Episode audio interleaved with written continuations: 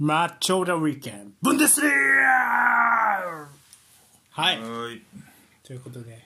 えー私がインテリスタとさんそしてお相手マイナファンポールです。はい、えー毎週ね、えー我々が試合をセレクトしてその感想戦を行うマッチ・オブ・ザ・ウィークエンドのコーナーうん。今週まず1試合目ブンデスリーグブンデスリーグ ブンデスリーガ、ちょえー上位対決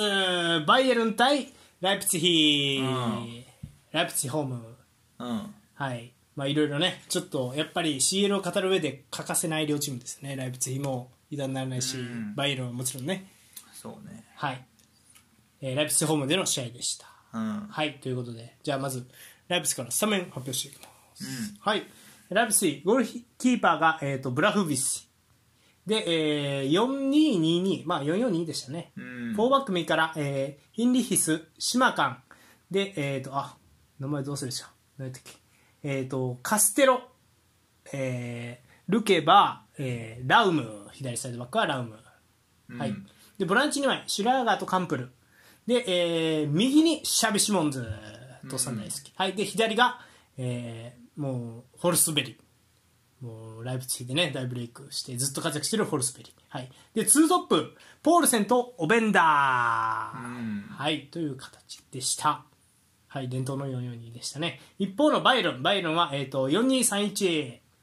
えーゴールキーパー、えーウルライヒー、うんはい、フォーバック右からライマー、ウパメカノ、キム・ミンジェ、えーアルフォンソ・デイビス、うん。ボランチ前、スタートまあゴレツカとキミヒって感じだったかな、で右アタッカー、サネ、左がコマン、えートップ下気味に、えームシアラがいて、ワントップにハリー・ケイン。うん。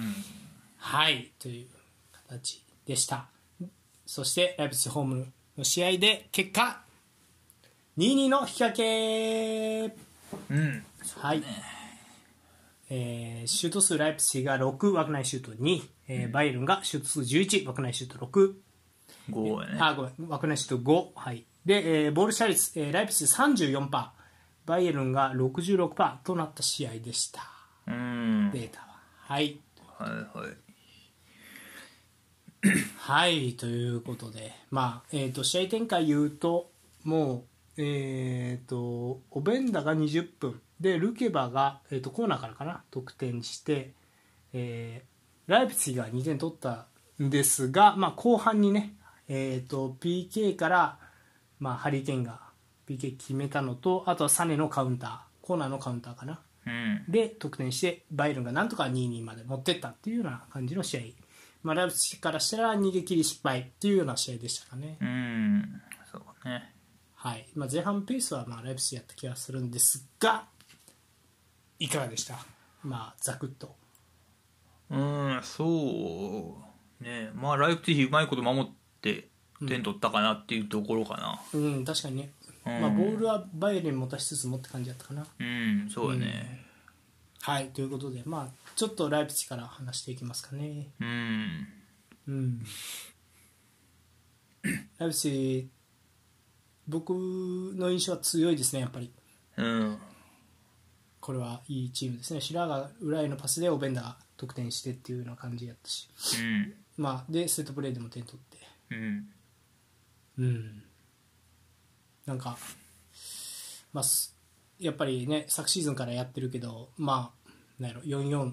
何中盤ボックス型になって片方のサイドに寄ってこう攻めていくみたいなで片方のサイドに寄ってから、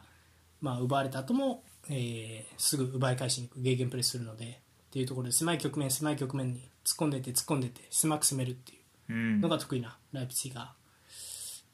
まあ、今回は結構バイエルンの裏をこう狭く早く攻めるみたいな感じだったかなうん。もうほとんどサイドハーフはサイドに張ってることは少なくっていう感じだったかうん、そうだね、あんうんま張ってる感じじゃなかったね、うんまあ、張るタイプの選手でもないんやろうけな、ど、うん、そうやね、めちゃくちゃガンガン前から行くっていう感じでもなかったし、ねうんミドルブロックぐらいでそうえやてね、構えてやってたね、うんまあそうね、前半は特にうん守れてたなって感じがしたね、まあ、下も取られてないし、はいバイエルン、後ろ3枚で回そうとしてる感じうで、んやったねうん両サイド、どっちか出たら、両サイドハーフ、ライプツィヒの、うんどっちか出て、潰し潰しというか、うんプレッシャーかけてうんでもまた真ん中戻されたところからどうしようかなってバイロンが困るみたいなうん確かに展開でちゃんと苦しめれてたかなって感じがなかったね、でカウンターからしっかり点取れたし、うんあのおベンダがね点取ったシーンもポールセンがしっかりあのロングスローかなんかポス落としてるんですよねそうねすなんかごいねうんポールセンって結構長いんですよライプツィうん多分上がってきた頃からいる選手かなライプツィが2部とかから、うん結構長くてずっと動くだろう動くだろうって言われて動かないまあ僕の印象フィルミーノとかにちょっと近いタイプっていうのかなんうまいフォワードみたいないははいはいセンターフォワードみたいな印象ないけどでもまあベルナーだったりねライプツィっていろんなアタッカーいるからあんま見ることはまあエンクンクが去年はいたしうんなくなってたんやけどやっぱ久々に見るとうまいなってういう。んそうね、うん、落としうめえなっていうあとうはんこのオベンダー選手裏へのスペードがあってでそこにラストパスを出せそうなシャビ・シモンズとホルスベリがいてっていううん感じで、うん、そうだから持った時の方がなんかそのバイエルン相手やから割とまあ引き気味というかそんなに持つことにこだわってなかった感じだったけど、うん、まあ、シャビシモンズとかも多分持った方が特徴出るんやろうなとは思いながらうん見てたから、そんな多分本領をまだ見てない感じはあーしたねなんか後半でも結構チャンス作ってたと思うよねシャビ・シモンズで左の方がやりやすそうなイメージはあったんやけどどう後半左移ってたから後半左手だっけうんそうで結構裏へのパスとか多くてなんかねシャビ・シモンズねうん狭く攻めるときねうんもうほとんどワンタッチで裏出して気づいたら誰か抜けてるみたいなプレーが多いなってあーちょっとトッティっぽいはあ入った瞬間そうダイレクトで裏出してるみたいなうん反応できてねみたいなそうそこまでセンターバック準備できてねみたいなそのうん今日つくタイミングがすごい抜群な選手だなああなるほどね、うんそうかまだそこれそこまでだからあーシャビシモンズが印象残らん試合展開やったんかなっていう感じあーやなるほっどたねうんうんまあ、だから逆に持たんでもこの試合できてるから持っても普通にいいんやろうなっていう感じうん持った時の方が特徴出そうな選手が多そうな気がしたから、うん持たずとも別にバイエルン相手にまあリードして、うんまあ、結果引き分けで終わられるならいいチームなんやろうなって感じはしたねうんうんセンターバック2枚が強そうやねあれなんかそう競り合いの勝率があのうんセンターバックと中盤とうん、前半は勝率が高かったと思う多分バイエルンうん、そうねぐちゃぐちゃってなった時に勝ってたのよ白髪カンプルと島間もそうやしねうんルケロもそうやしセンターバック確かにね島間確かサイドバックもできる選手だなこれなんか足元もうまいのよこれ前も言ったけどこれブラフビシがさプレスキーパうん、キーパーうんこいつがめっちゃ蹴れるからうん前から言ってもしょうがないかみたいな感じになっちゃうよねうんバイエルンとしてもそうかそんな選手なんかと、うん、俺は思った結構うまいやんこいつはいはいはい前回もその喋ってないけどうんうめえなっていう印象でしたねそうねうんあとラウムが突っ込んでくるのも嫌やなうんあのな、そうね馬力馬力あるねうんそうてねそう帝王的なねはいはいはいセンターバックはもうフランスから取るって決めてるんかっていうぐらいフランスや ねライプツィヒのセンターバックまあね2枚ともフランスやで、ううんんいや守備範囲の広さみたいなところなんやそうね身体能力はすごいよな、ろなうんルーケーバまだ20歳やしねわあそうなん島すげえかも23歳、うん島かもねううんんいい選手足元もうまいからな島かもねうんそこまはたここから旅立っていくんでしょうね、うん大きいところに結構でもねフォルスベリとかカンプルとかねもう昔からうんあのライフスじゃないけど、まあ、ブンデスで活躍してます系の選手もね、シラーガーもそうやけど、いるんで、まあ、そういう、なんやろ、ライプツィヒの特有の選手みたいなのも良かったなって僕は思います。うんうん、って感じかな。はいはいはいうん、で、まあ、知ってもしゃあないかな、カウンターセットプレーって、あまあ1個ハンドで PK ーハンドで PK ね、まあ、あれはあセットプレーよね、あれもね、ハリケーンがポストしてたところを、フリーキック蹴って、それがエリア内でのハンドで、壁がハンドやったねそうそうそうまあ、あれは防げたかなうんんまあそういうところで、まあ、点取っ、うん、そうね。うんまああと、まあ個人的にやけど、ベンチ入ってなかったかな。このし、なんか結構、バイエルンはモテ度も崩せず、でもモテるみたいな感じで、ボール持ってたやん。で、奪った後早く攻めるみたいなうん展開やったやん。だから、ベルナーおったらなぁとは思いながら見てたけど、やっぱベンチ入ってないね。ああそうね確かにうん、そういうことなんやろうな。まあ確かにベルナとか行きそうな試合やったね試合やったよねううん、うん、確かにねうんまあそうそうそうでもあとはなんかオベンダーとポールセンの関係もいいなと思ってなんかもううんほとんどトップ下みたいな感じだったよポールセンがうんもう降りてきてポストするのはポールセンオベンダーはどっちかっていうと裏抜けみたいな、うんラインをこう下げる役割みたいうんな感じで、そこの役割分担とかも含めて結構完成度がやっぱり高いですね、まあ、昨シーズンから、ね、マルコ・ローゼが監督してるっていうのもあると思うんだけどうんっていうイメージですからね、うん僕は。はいまあ、あとはなんか僕としては横のスライドとかも結構頑張ってたなみたいな結構バイエルンがさ、まあ、言ったらサイドチェンジとかうんサイド変えてサイドアタッカーにドリブルさせるみたいなうんプレーをしてたんやけど、なんとか間に合ってないけどなんとかするみたいなプレーが多かった気がしました、うんうんうんだからすごい好印象でしたね僕は相変わらず。うんそうねうん、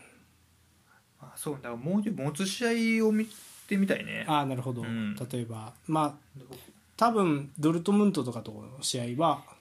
ライプスが持つみたいな感じなのかな五分五分ぐらいかうんライプスの方が持つかみたいな試合になりそうなんでそうね、うんその辺の試合でまたどうなるかうんファビオ・カルバーレもいるんやねそう途中かねらで今行きたいとこシーズンレンタルで行ってるね、リバプールからうん、クロスターマンとかもね右のサイドバックもできる選手ってう感じ、うんんまあやっぱ好チームなんじゃないですかでこのオベンダっていう選手めっちゃ良かったんですけど何人これベルギーああセンターフォワード23歳あああーベベルギーかルギーねベルギーの俊足系ね、うん、いいんじゃないですかね意外とうんねそうねうん面白い選手ですね初めて見た選手でいうと俺はうんまた新星が出てきてるなって感じがするんでそうベルギーも次の世代がようやく来だしたって感じだねドクとか、オペンダとかそうやな確かに確かにほんまやねうんそのうちの一人なんやろうな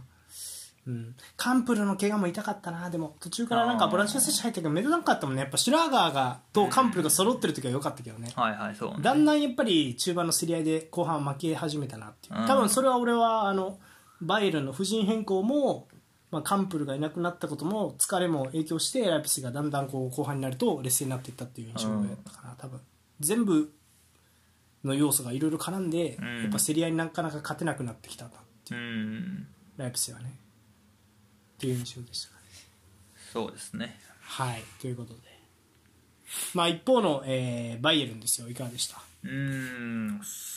そうねまあ前半は苦しかったねなかなか攻めで見つからずそうやなって感じだったかな、前半はもう完全に325みたいな感じでしたねそうだねデイビスがまあ中取るか外行くか微妙やけど、まあ、コマンとデイビスはまあどっちかを外なる、まあ、ひ左肩上がり、うん、そうだねそうでまあゴレツカとキムヒでゴレツカはまあ頭に上がっていくみたいな感じで325みたいな後ろからっうんていう感じで攻めようみたいな感じやけどそうだね、なかなか相手陣内ぐらいまでは行くけうど、んから見つからずこうすうんまあ合ってるんですけどあのー孤独な戦いを繰り返してましたよね、うんそうだねなかなかサネも自分で何とかするしかないみたいうな、んコマンもかなっそうだねていう感じに見えました、うんあんまりなんかうんトゥヘルっぽくはないなと思ううん、はい、俺らの知ってるるチェルシーのトゥヘルとかだったらねもうちょっとこう連携でパス入れて落としたところ次に受けに行ってる選手がまあうん前向いてるとかっていう連携があって、ハフェルツに当ててハフェルツ落とした時にマウントが前向いてうん受けてて、ベルナーが裏抜けしててマウントがそこに通すとかみたいなそういうボールのなんか動きお互いフォローし合うみたいな動きがあんまりない、うん、うん、そうね、うん、まあ、そもそも差し込むパスも少なかったなっていう感じはした縦パスもね、ううんん外外やったね、そううね、んまあそれはセンターバックの力量なのかチームとしてあんまりもう差し込んでも無理やろっていう判断でウパーベンカノが出さなかったのか、っていうところあるけど、うん、俺個人的にめちゃくちゃ気になるのは、うんまあ、ムシアラとかもターンしようと頑張ってたやんうん、ハリー・ケインは絡ませなさすぎじゃないあー前半ポストそうね、ケイン、確かにあんま出てけへんかったから。前後半とで後半ケイン絡んだ時は、まあ、フリーキック獲得し、うんそこからまあどうかっていうのはあったけど後半それでも少ないと思うよ、うん。スパーズ時代と比べたら全然降りてきても降りてきても信頼されてないのか何なのか分からんけどで虫やらと使いたいとこかぶってるっていうのもあると思うよねケインうん。まあ、あんまもう降りてこさせんようにしてるのかね可能性もあるよね。やとするとただただスピード不足なんようん、まあまあ、裏を抜けさせるんならそうね。そう、うん。で圧倒的な高さもそんなにないわけやんケインって動きの巧みさはあるけどみたいなうん。やとすると本当のケインの爪は出えへん気がするよね上下動して攪乱させながらエリア内入っていって点も取るし起点にもなるっていうのがハリー・ケインっていう選手やんかうん。はいはいはい。でもなんかその降りてくんなって言われるとさそれはもうなんか、うん、分からんけどイグワインみたいなことになってこうへんうんいやそれでも生きるそれでも点を取れる選手だと思うよ俺はあケそイうンはああ俺はなんかハリー・ケインって結局上下動自分が上下動してっから点取れてるっていうところもあると思うね、ああはいはいいやだからほこの試合とかもあんまりシュートのシーンとかなかったよっうんうんあていうのがすごく気になるあそ、まあ、この試合でシュートしてなかったのはなんかもうそのチームとしてはそこまで生きてなかったかなっていう俺は印象でああなるほどねああで誰が来たのかな下田さんって実況のはいはいはいはい人がベンさんの YouTuber やったかな、うんでケインのこと言ってて、うんまあ、スパーズおるときはもうケインが顔で、うんケインのチームで、うん全部ケインがやりますってその降りてきてさばいて点も取って、うんをあんまりもうワイルドにはやらせてないっぽいみたういな、んその結果点取れてるみたいそうそれでもまあ取れてるやん、まあ、この試合 PK やったけど、なうん取れてると思だからまあもちろん全てできるのがハリー・ケインではあるけど、ううんでボックス内仕事に専念させてもやれると思うけど、ね、ああなるほどね、うんあそう、まあ、そこまでの道筋をあんまり作れてないんかもしれんなんかこの試合はそうやったように見えたねなんかあああなるほど、ケね、インまで届どう届けるかっていううんのは苦しんでたかなっていう感じでしたね、俺個人的にはすうんそのきうんなんやろな,、うん、なんか後半からテルが入ったやん左サイドうんワイドに入って、そうねでその後ちょっと内側にも入ったやんテルとケインみたいな感じ、その時ケインとテルの相性はいいんじゃないかなって思ううんうんうん裏抜けもしそうなテルと、うんスピードのありそうなテルとケインはいはいはいはいまあ、あれとかでもいいよね、あの今、にこの試合、出てきてないな、うん、ニャブリとうんケインとかでもいいと思う、相性は。うんまはあ、い要は総本人的な選は手いはいフリーランナーとの相性はいいと思うんうんうんう。ムシアラとケインは、うんって感じかな。あサネとケインもいいんやろうな、カウンターの時はっていう。ーはいはいそうねまあ後半で言うと多分後半って後ろ4枚で回し出したと思うよデイビスそんな上がらんなったなっていう印象やって俺はまあ、4枚というよりは433ですよね。持つ4持プラスつ1時そうそうそうだから235にしたって感じであの、さっき競り合いに負け出したって言ったやんうんライブスがあんなやっぱデイビスがトランジションに備え出したらえぐいうん守備範囲広いしそうそうデイビスがそんなにワイド開かんなそくうて偽サイドバック仕事やるってことは相手がボールを奪われた後のそのカバーリングに回るってことやんデイビスがうんとあとライマーがうんでそうなった時がえぐいで逆に言うとキミッヒ・ゴレツカやと抑えきれてなかった2枚やしっていうところをうん3枚にしたよね、その5の後ろの3をうんわかるキミッヒと、まあ、デイビスと,、えー、とライマーあじゃあラライマーかで、うんまあ言ったらプロテクトするっていう形になってから後半うんそのなんやろ勇気を持って縦に入れて失敗してもそいつらで競り勝つみたいなことができてたよね、うん後半だからそこはやっぱりバイエルンすげえって思ったうん印象かなででそれプラス多分カンプルもいないっていうのも響いたかなライプツィヒ的にはっていう印象うんだからあの、うん、やっぱ、うん、トゥエルってすごいなって思ったうんシンプルそこはうんすごかったと思うそうだからそれやり始めてから、まあ、前半から確かにもう3枚で回してて両サイド出たら詰められてるわけやから、うん別にもう4にした方がええ回しやすいやろなみたいな感じにはあったから、うんまあしまあ、それっぽい感じになっててうんああもうそうですねさすがとヒルさんって感じではあったねうん、うんゲレイロ入れてねインサイドハーうフ、ん、うん、ゴレツカの代わりにねそうあの形に調してからはまあ良くなったかな良かった感じはしたねうんあれはねやっぱり、うん、何よりやっぱデイビスが、まあ、前線まで行き過ぎてしまってトランジション合戦に参加できないっていうのが、うん結構グッとこうなんていうの戦力ダウンじゃないけどちょっと響いてくるんだなっていうのは思ったし、それぐらい多分5列化の影響力がそんななくなってきてるんやろうなうんいろんな意味でなるほどねまあそうねまあそれまあそうね、まあ、この試合特になんか良さ出づらかった試合ではあるかもしれないねもっとボックス内ガツガツ突っ込んでいく場面があればうん、いいんやろうけど、うん、その場面があんまなかったし、まあ、それで言うとゲレイロが良かったよね後半入ってゲレイロ良かったね、ううんん左でコマンとかと絡んであうんこのゲテルとかうんんドルトムントからね来たそうねね左サイドバックもできる、うんうん、素晴らしい選手だ ねそう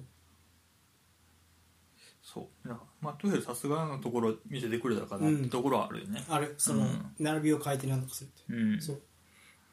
でもうんチームととして関係性ができてたら俺ライプツィヒってイメージじゃないやっうぱ、んライプツィヒやっぱ誰かに当てるとき誰かは絶対フォローするみたいなもうその関係性ができてる中にボール放り込むんやけど、うん孤独な中で戦ってで相手に取られてもカバーリングでなんとかするみたいなスタイルがバイエルンっていう感じやったうんから、うん、もう少し何か連携ができるんじゃねえのみたいなで俺はそのキーになるのはやっぱハリー・ケーンやと思うようん多分そうでもケインの使いたいポジションが得意ですっていう選手が多いよねバイエルンってウィラーもそうで、はいはいはいうんムシアラもそうでうんだからそうなるとやっぱりあの得点だけ取ってくれっていうのにしたくなるのはめっちゃわかるうん感じかなそうねうんまあそうでもだからあんま差し込めてなかったイメージやからまあ前半特に、うんだからもう右に君置いてうんサイドバックはいはいでむしゃら一律下げてうんまあこの日ムラおらんかったんかなベンチも、うんうんまあ、ミラおったらそこにミラ入れてみたいな、うんでも面白いかなとは思っでたもアねンカーは君ヒあ右サイドーあだからそこむしゃらかな俺的にあまあゴレツかあアンカーはむしろゴレ,、うん、えゴレツかやから多分ななパリーニャ取りかけてたやん、はいはいはいそういうことなんやろうなって思う俺アもンカーはおらんのかベンチもそれっぽいやつはうんいないあミラベンチおったんかうんそうかだからパリーニャ取りたがってる意味が分確かかるによそこな一枚欲しいね確かにうん、そうなるとキミヒ右に使えて左に、うんあのアルフォンズ・デイビスでってなるからめっちゃ強くなると思うよ確かにそうね、うんここまあ普通に、うん、控えとしても一番欲しいし、うんうんと思現う実的にも一枚欲しい、ね、欲しい確かにね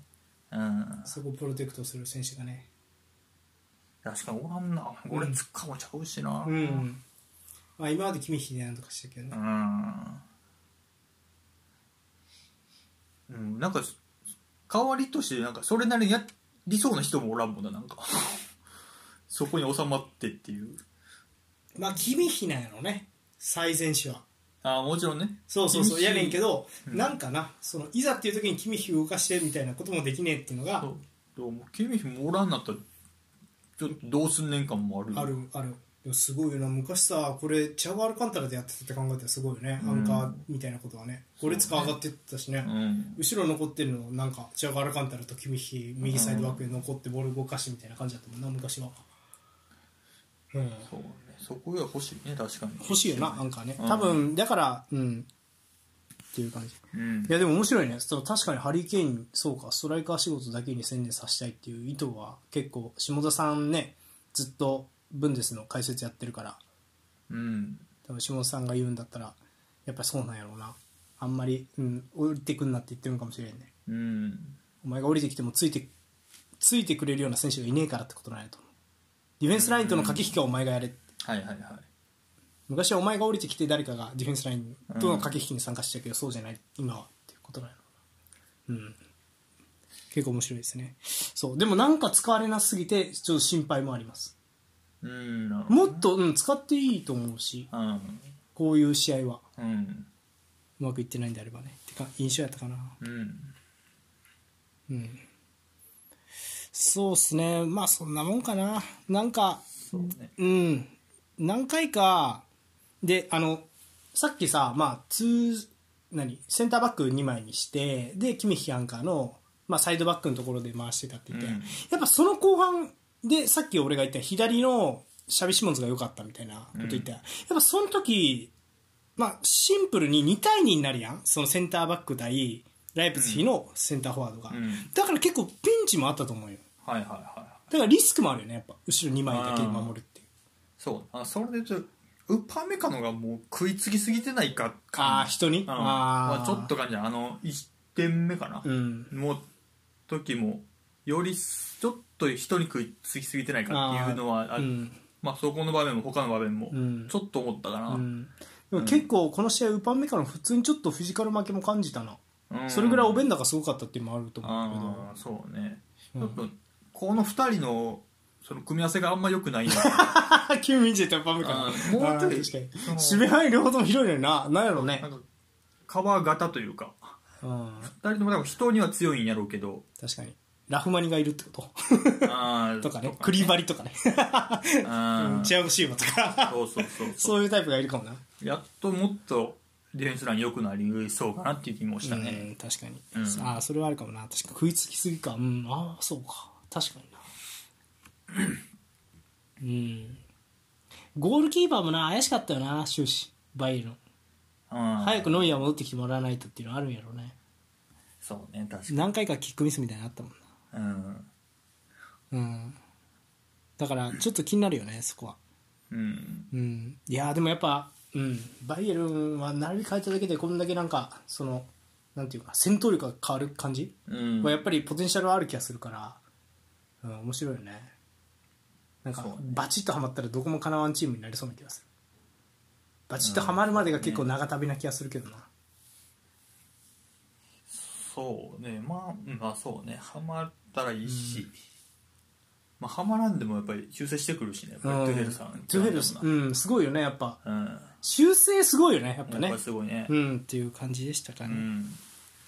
はいということでまあやっぱりバイエルンは、まあ、CL ですかねリーグ戦はもちろんこれでまあ3位に落ちてしまったっていう結構ブンデスリーガ熾烈なんですようんあのね、あのなんせ回しまくる、えー、とレバークーゼンね、シャビア、うんアロンソ監督率いる、うんそれがいいし、あとシストゥットガルトもね、俺の大好きなあの男、あのセバスチャン・ヘイネス、うんサラブレッドね、はいはいはバイエルンユースもやってるし、ライプシーのユースもやってるし、フォッヘンハイムもやってるっていう、めちゃくちゃ、なんやろうな、いい監督を輩出してるクラブにいうんいる、めしかもあの親戚が、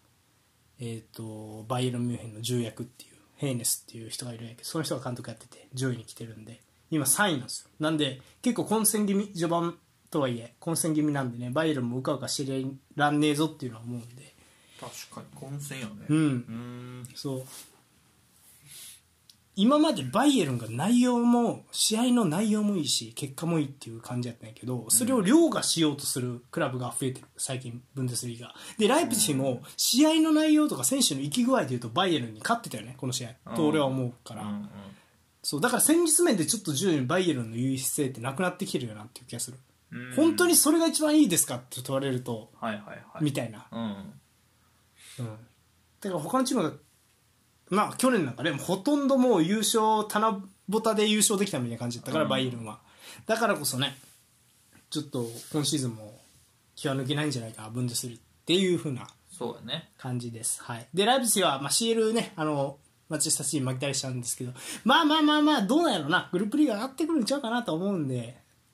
うんライブシーねちょっと期待は僕はしてるんですけどねシティってどこやっけえー、とシティとヤングボーイズとかかな、うんまあまあそうかうん、だからまあちょっとねあの、まあ、ライプスヒにも頑張ってほしいでもちろんねあのライプスヒから多分ヨーロッパにね行くタレントというか、うん CL 常連クラブに選手が行くんでしょうから、うんこのねセンターバックの島間とかもそうやと思うしなんでまあ早めに目つけといて損はないですよねライプスヒはっうんて感じですかはいはいということで以上ですかはいはい、えー以上マッチ・オブ・ザ・ウィークエンドブンデスリーガ編でしたマッチ・オブ・ザ・ウィークエンドスッスッセリアはいということでセリア編マッチ・オブ・ザ・ウィークエンはい。はい、えー、上位対決だったんです。はい。アタランタ対イベントスはい、ということで、アタランタホームでの試合でした。うん。もうパッといきますよ。はい。うん。アタランタ3バックの、えっと、343でしたね。えー、ゴールキーパー、ムッソ。3バック右からトロイ・ジムシティ、スカルビーニ。で、右、ウィングバック、ザッパ・コスタ。左が、えールッジェリ。で、ボランチにはエディルソンとデローン。うん。で、えっと、ルックマン右、左がコープマイネルスのツーシャドウで、ワントップに、で、ケテラエル、んミランから。そうですね。はい。というのも、スカマッカ系が。うん。っていうことで、まあ、で、ケテラエルがスカマッカの代役って感じでしたね。うん。はい。一方の、えーユベントス、ユベントスは、えー、352でした、うん去年からこれで調子いい。ゴールキーパーシュ、シチュスニー。はい。で、えっ、と、3バック右から、えーガッティ、ブレーメル、ダニーロ。うん。えー、と左、カンビアーゾ、えー右、マッケニーのウィングバック、うん。でボランチ、えー、と3枚アンカー・ロカテッリの左ラビオ右ファッジョーリうん。で、えー、ツートップがキエーザそしてキエーザの相方が、えーブラホビッチお休みの、えーケインあケーンモイズ・キーンでした、はいそして試合結果うん。 0-0引き分けそうですね。はい今シーズン初ですかね。取り上げてしたやと。えっ、とシュート数アタランタ16枠内シュート2うん。えー一方のイベントス枠内シュートが5でえっ、とあごめん、えー、とシュート数が6かな 5?5 かで、えー枠内シュートが3もう聞いてる方なんでわからんねんと思ってるずっとこれ。ごめんごめんちょっとなあのもうあの目がもう俺モニター見すぎて目がもう霞に霞んでるんよごめんなみんな ちょっと本当にね最近ちょっと目の疲れってやっぱ気をつけた方がいいと思うはい。季節も乾燥してるしなドライヤー気をつけろよお前肌とかもうるさいよ、いけ。 はい。はい。いかがでした試合は。見どころのない試合でしたね。マジでさ、俺セリエファンやけど、うん。擁護しきらん。ちょっと見どころが。いや、なんか、まあ、ごめん、あの、パッと見ご見どころを語るってか、これ見たみんな。どうなんあのー最後までさ、俺らラジオやってなかったら絶対見てないの。 で、そうね。見どころあんのはでもアタランタやったと思う。うん右サイドの攻めだけは良かったトロイ、ザッパ、コスタとルックマンとで俺、右のボランチがデローンでデローンがそこに顔出してくるから右の攻めは良かったと思うようんうんで最終的に右から左振って左のクロスにザッパ、コスタ飛び込んでくるとかうん何個かやっぱチャンス作ってたのは右起点やったと思ううんで左はマジで謎にこのルッジェリとコープマイネルスをスカルビーニとエデルソンがなんかな援護しない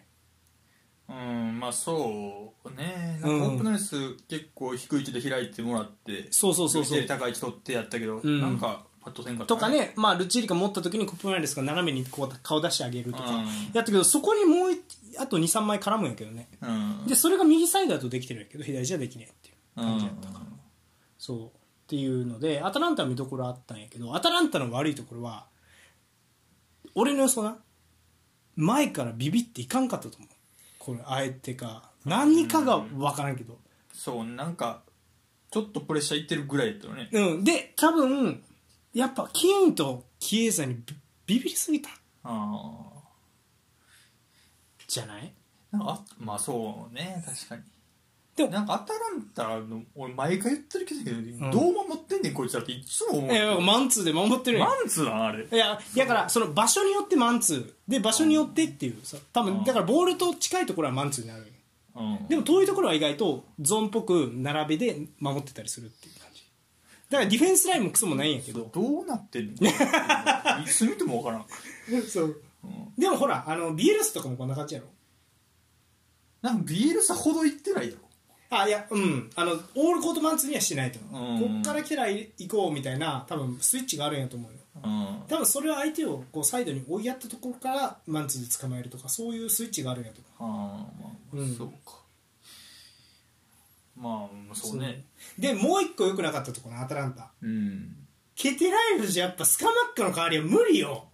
でサパタ出したしっていあーうまあそうね後半頑張ってたけどケテラエルうん後半はね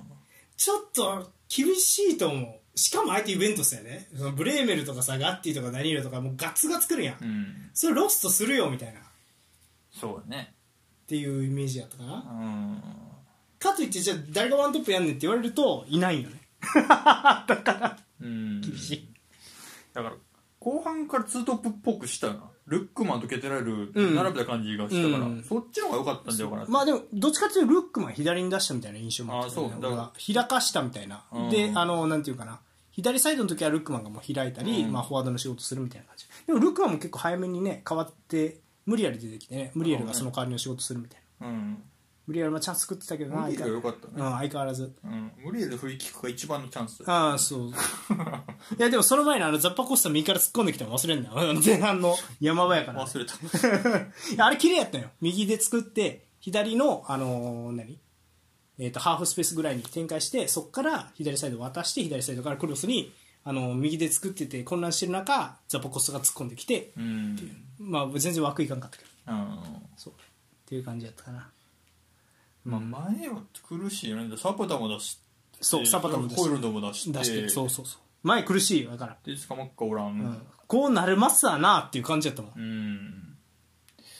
言うたもん俺こうなりますわなっていう感じやった、うん、途中からであのあまりに多分スカルビーニが顔出さないところに切れたのかコラシナツ久々に、久しぶりやったねうあるん、元アーセナルね、ううんん左利きねうんっていう感じでもあったけど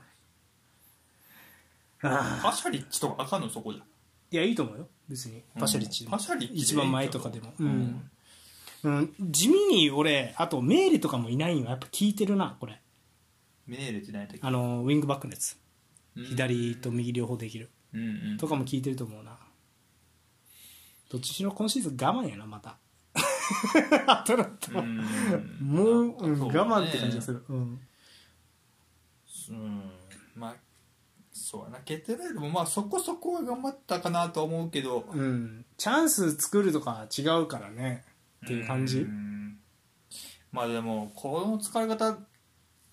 はなんていうかな遠からずやと思うけどね一番いい使われ方とああ分かる分かる分かる、ううんん本当は隣に裏抜けストライカーがいればツートップの一角、うポストマンタイプとして使うみたいなのもありやと思ううん分かる分かるこれである程度頑張らないちょっとうん今後厳しいミランに帰ってもっていうのあるよねうん、いやでもなあの何回も言うんですけどガスペッリーニ監督アタランタの監督のすごいところは、うんその次ねまた例えば後半戦見た時にアタランタ一人で見たらめっちゃ上手くなってたりするんですうよ、んうんでサパタはそれで伸びたからサパタってポストマンじゃなかったから本当にうんうん裏抜けタイプやってマジではいはいはいそれがもうああなったんは、うんもうアタランタ行ったからよ正直、やからケテライルが覚醒する可能性もあるうんだから序盤に見た俺の采配ミス ごめん まだかもしれんちょ仕上がるまで待とうアタランタはって感じがししましたスカマまあまあッカ今見といたらよかったですよまあ逆まあにそうねでスカマッカおおったらもっと機能するんややっぱうんだからぜひねあのスカマッカ出てる時アタランタはぜひ注目していただければっていこうれスカマッカおるというかでケテラエルは出てんのベンチなこれは出てなかったり途中から出てきたりとかまあそう感じかなるよねうんまあそうんそう結局はこういう使い方になるんやろうね、うん、うん使おうと思うとそうそううんと思うね、うんまあ、ヘディングで点取ったりはしてるんですけどね今シーズンスカあの、ケテライルもねまあそうねけだから3412にしてケテラエルトップ下のルックマンとムリエルとかうんの方が面白いんですよああなるほどねああそうかもな確かに確かにそれ面白いかもなうんまあそうです、うんガガスペリーニさんに期待ですね期待期待したいうん俺コープマイルス前目で使うのあんま好きじゃないあ使うとしても真ん中がいい以上、ーまあそうねうん、もったいない気がする、うんうんって感じがしましたはい、うん、デロンサイあのセンターバックとかでもいいような気がするわコンプマイルスとエデルあでも重いまあまあいいやはいはいはいって感じでした一方ユベントスですようんまあなあ、まなんかねう、んマジでさうん、ギエーザのワンツーが成功するかせんかみたいな試合やったよ で後半ほぼ成功せずみたいなそうですね、これはなんか、ねまあ厳しい、厳しいですね本当にマジでもう空いてるところにパス回してるだけみたいなこれが本当にティキタカだみたいな感じだったねもう空いてるやつにパス横にこう回してるだけみたいうんまあまあまあうなんかこれで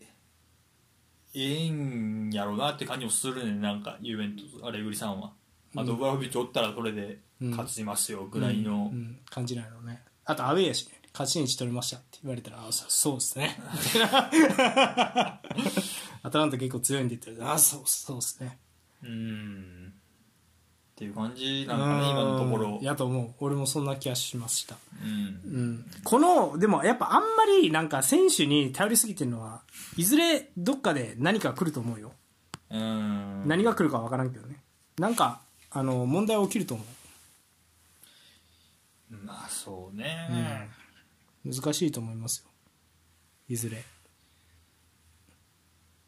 まあこの試合が一番悪くだからミリクもおらんしブラフビッチもおらんしっていうところで一番良くない試合を見たと思いたいねなんうかん、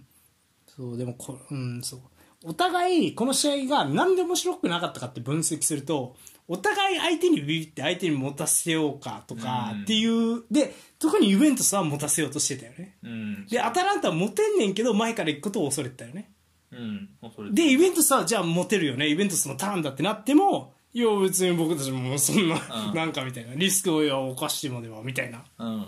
なんか変な意味での譲り合いみたいなさ、いはいはいターンのそれが良くなかったそうう、ん、だからキエーザ次第みたいな感じだったなキエーザでも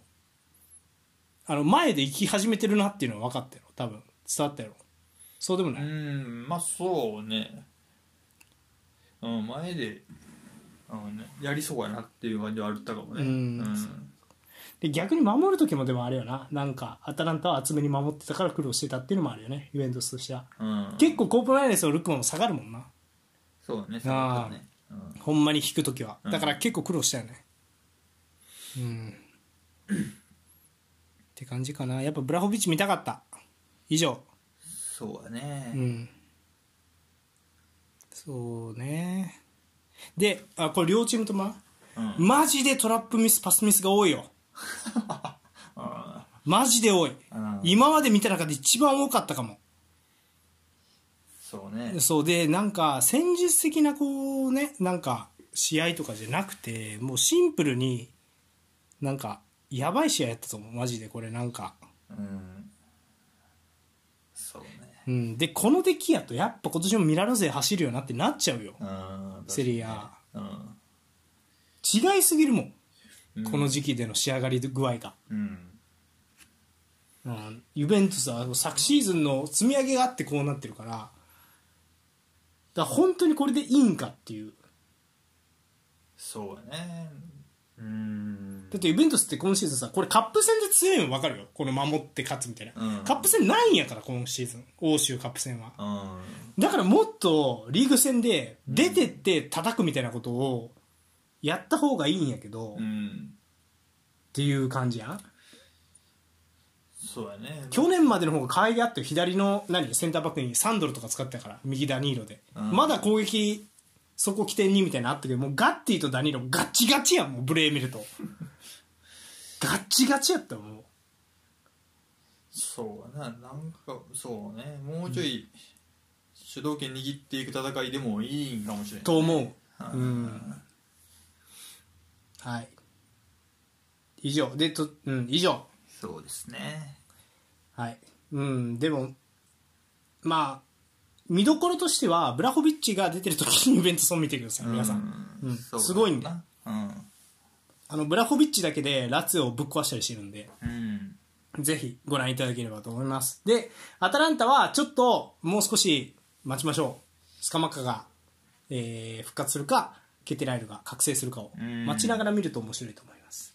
そうですうん、とりあえずこの試合は辛かったです。うんうん、はい、ということで以上ですか。そうですねはい、えー、まあ、以上、マッチョ・ザ・ウィーケンドのコーナーでした。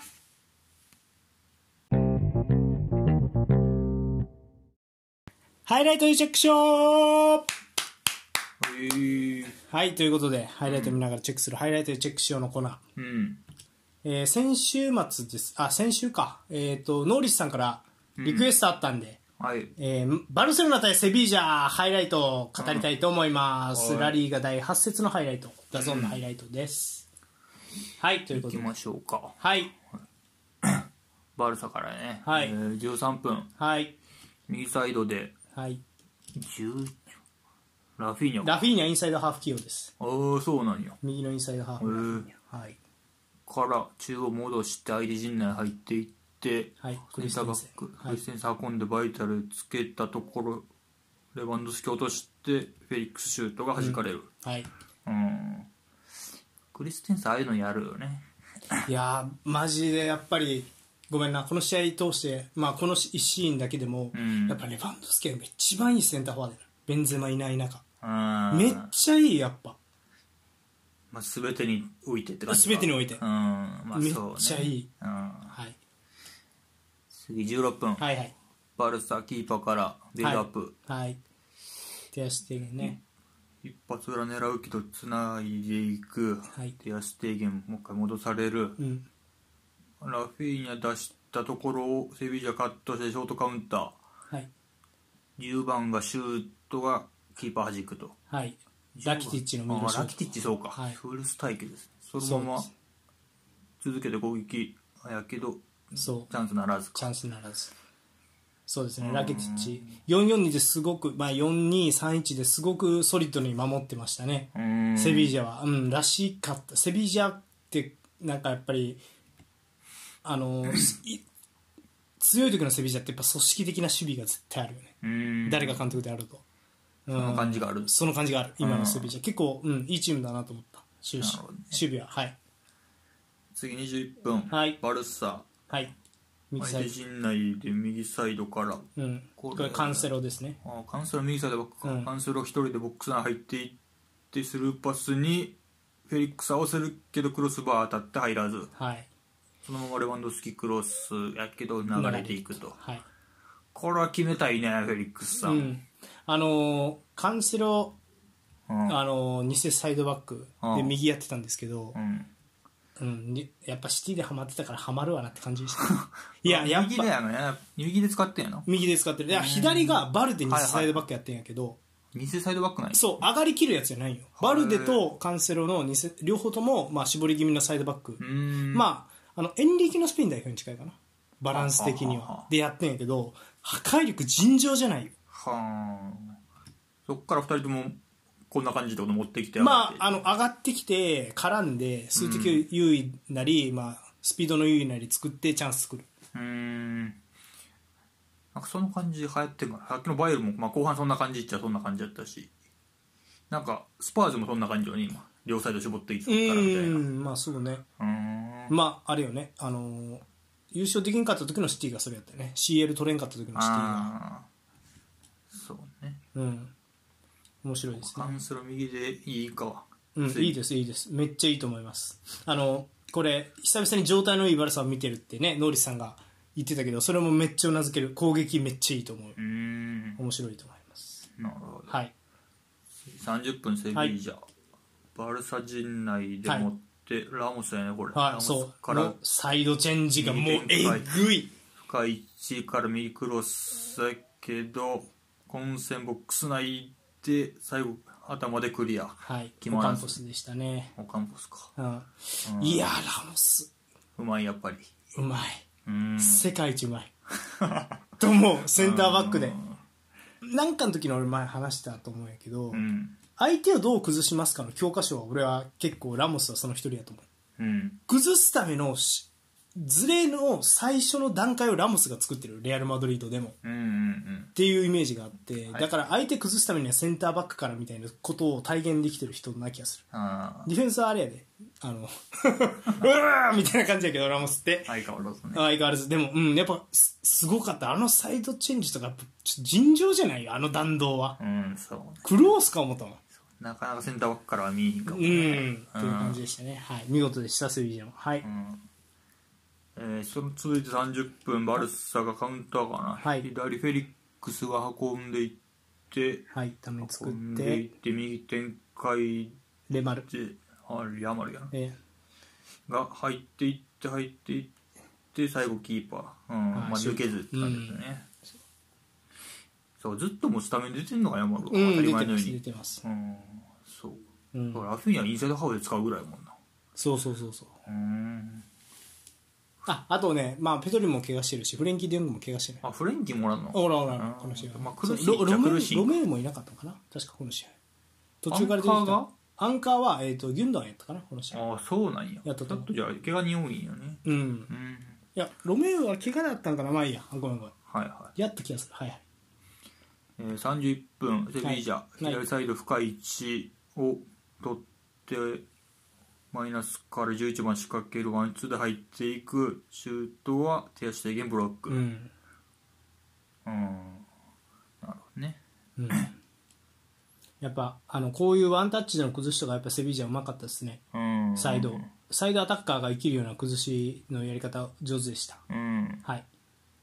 セビージャは442って感じなん、これは。 442もしくは4231ですうねん、はいなるほどね、えー、34分バルサ、うん右余るかうらカウンセルを落として裏でパス抜け出したハフィーニャがシュートキーパーブルキャッチはいただこれでハフィーニャがカンセロっぽいねうん、ああの怪我したもも裏を気にしだしてあら交代ハムストリング長いんかね嫌やね、でえっ、とごめん名前忘れたフェルミンかなめっちゃ若手が出てきましたまたへーバルセロナ初初出場いや初出場じゃないけど前々から話題になってたインサイドハーフのなんかうんすごいやつがまた出てきましたフェルミンこの後も登場するんでねはいなるほど、えー、39分、はいバルサ中盤で奪ってそのまま運んでいくこれがそいつかなそうフェルミン若いやつから右サイド展開、ヤマールが仕掛けてカットインからクロスでそいつのシュート、うん 何やったっけフェルミンフェルミンやったと思うごめんあのちょっと名前なめっちゃ若手やねんけど、うん32番ねうまいよえーうまい そうでヤマルもこういう柔らかいボールうまいねうんそうあの抜け切るような爆発的なスピードはないんやけど、はいはいはいうんなんやろうな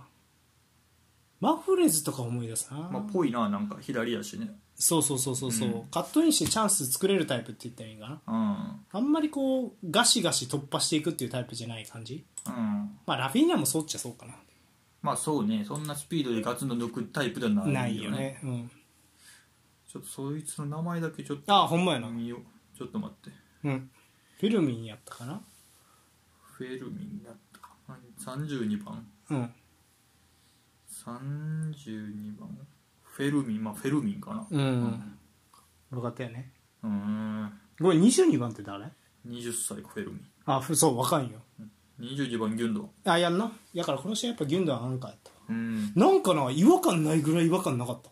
マジあのババルサここの人やもんなギュンドアンってそのアンカーの人やもんいやそあもちろんね、それもあるんやけどでもバルサのアンカー違和感なくできるってすごいなっあていうのは思ったやっぱさうんっていうのは思いましたねギュンドアンも良かったですよーうんえー後半うんかなあじゃあまだアディショナルかはい47分プラス2分やねはい左展開ハーフラインぐらいバルデから縦フェリックスかなうんが中に入っていってポ落ジシちョン込んでやろうとしたけ前半ど終了前半終了とはいイランドだぞんこの人まあまあまあまあいいまあいいまあいいはい はいあのさでまあさっきポールが言った通りやっぱ今の流行りかもしれないこのサイドバック起点の攻撃みたいなするチームが増えたよねっていう印象でしたねあのこの試合で結構うんセビージャもそれをやってるような印象でした、はい、うんなるほどねはいで後半やねはい後半後半立ち上がりかなこれ、うんあーフェルルミバンンドフスキは中入っていってボックス内でシュート外れるそうとそう右から展開していってうんハーフスペースついたフェルミンから裏へのパスでレバンドフスキー56分かうもうん結構だってたなちょっともう一回見てみますかはいはいフェルミンねそういやうんやっぱりまあ20歳か20歳そうカンセロが運んで運んで運んででフそうェフルィルミミンンがからレバンドフスキ、うんボックス内侵入で浮かせるけどまあ、浮シュきートすがぎ当たるったんやったっけあ当たったんかうん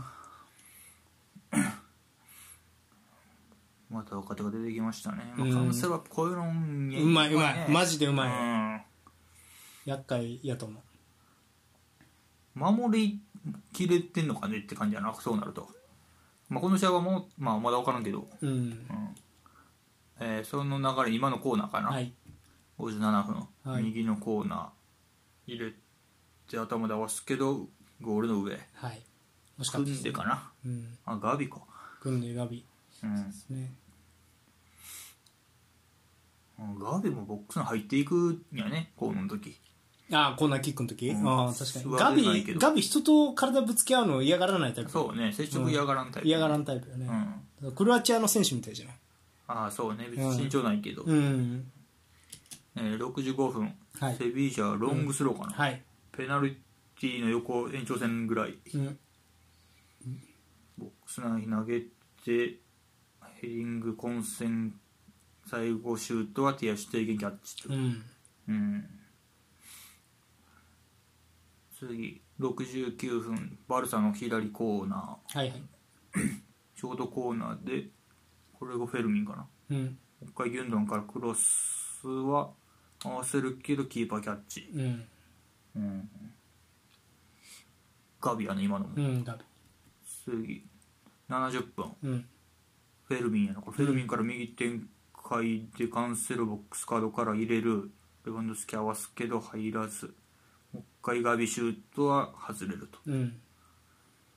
ああなるほどねやっぱカンそうねカンセロから多いかもやろな確カかにンセロ起点の攻撃が結構フィニッシュに結びついてましたであの左のねあのウィングに途中からフェラントーレスかう入んりまし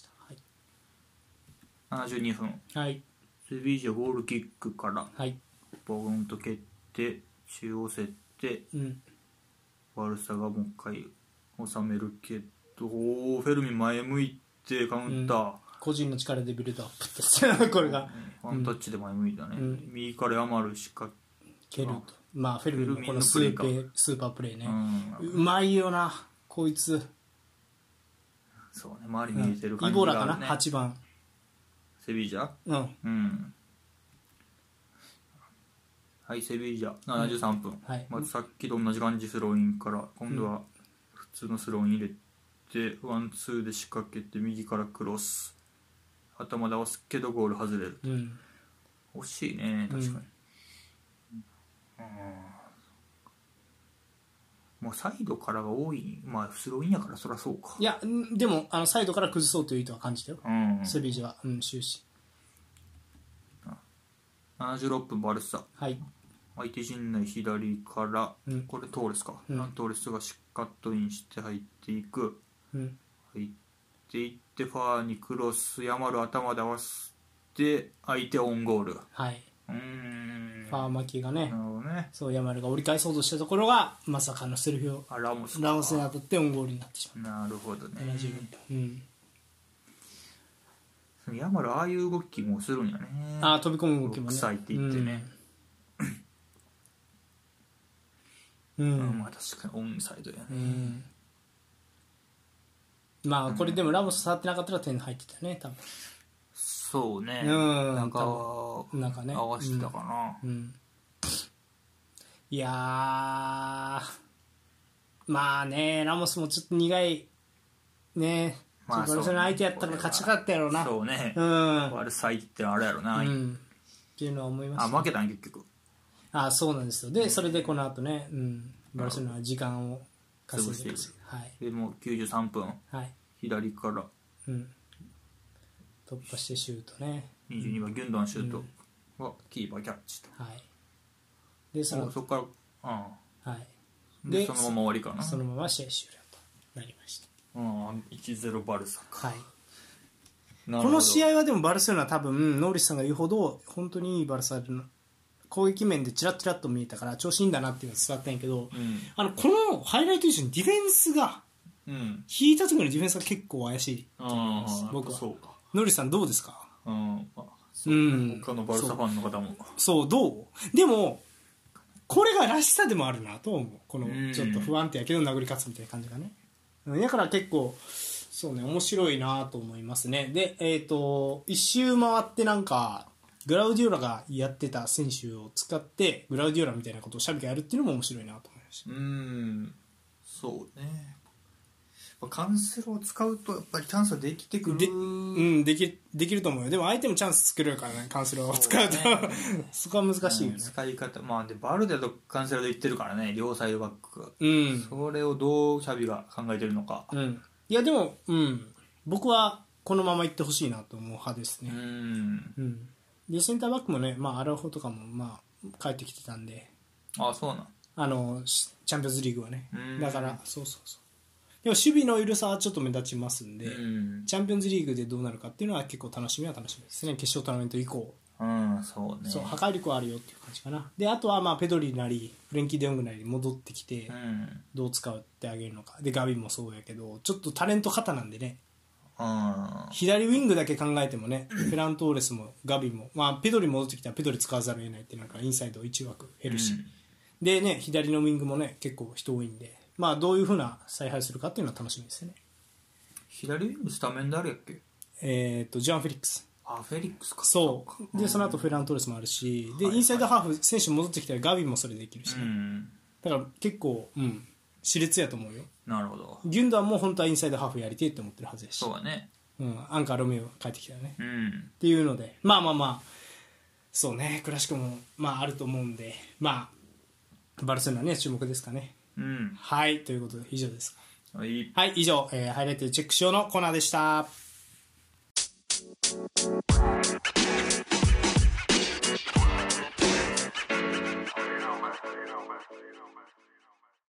はいエンディングはいいやースポーツの秋うんバレーボールもワールドカップやっててラグビーもやっててそうね大変でさ、ラグビーそううねんうん、大変やねうん、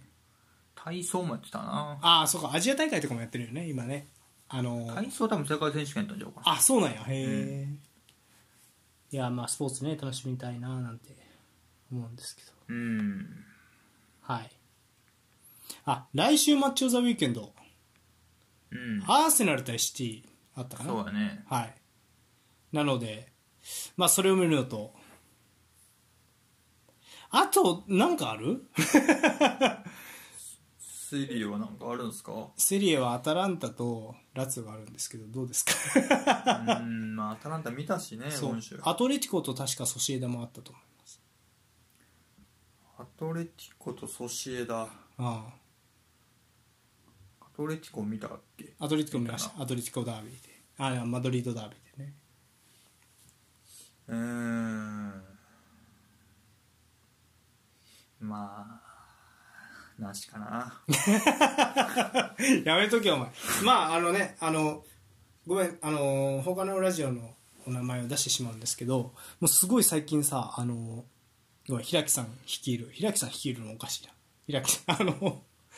ねリトリーズタイムさんがねめっちゃラリーが特集してるんでねうーんはいなんでそちらもそちらでも絶対やるんじゃないかなやっぱソシエダとうんアトレティコやったらね、なんで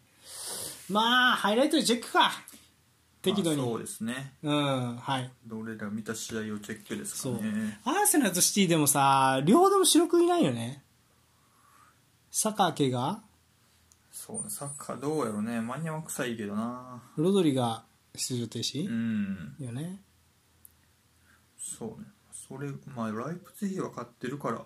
あれやけど連敗したのリーグカップとプレミアとあそうね、うんロドリがいない影響なのか、どうなのかっていうのがま分かあ、るどうよかな、な CL はロードよるからなあまあでも結構あるかもしれない、うん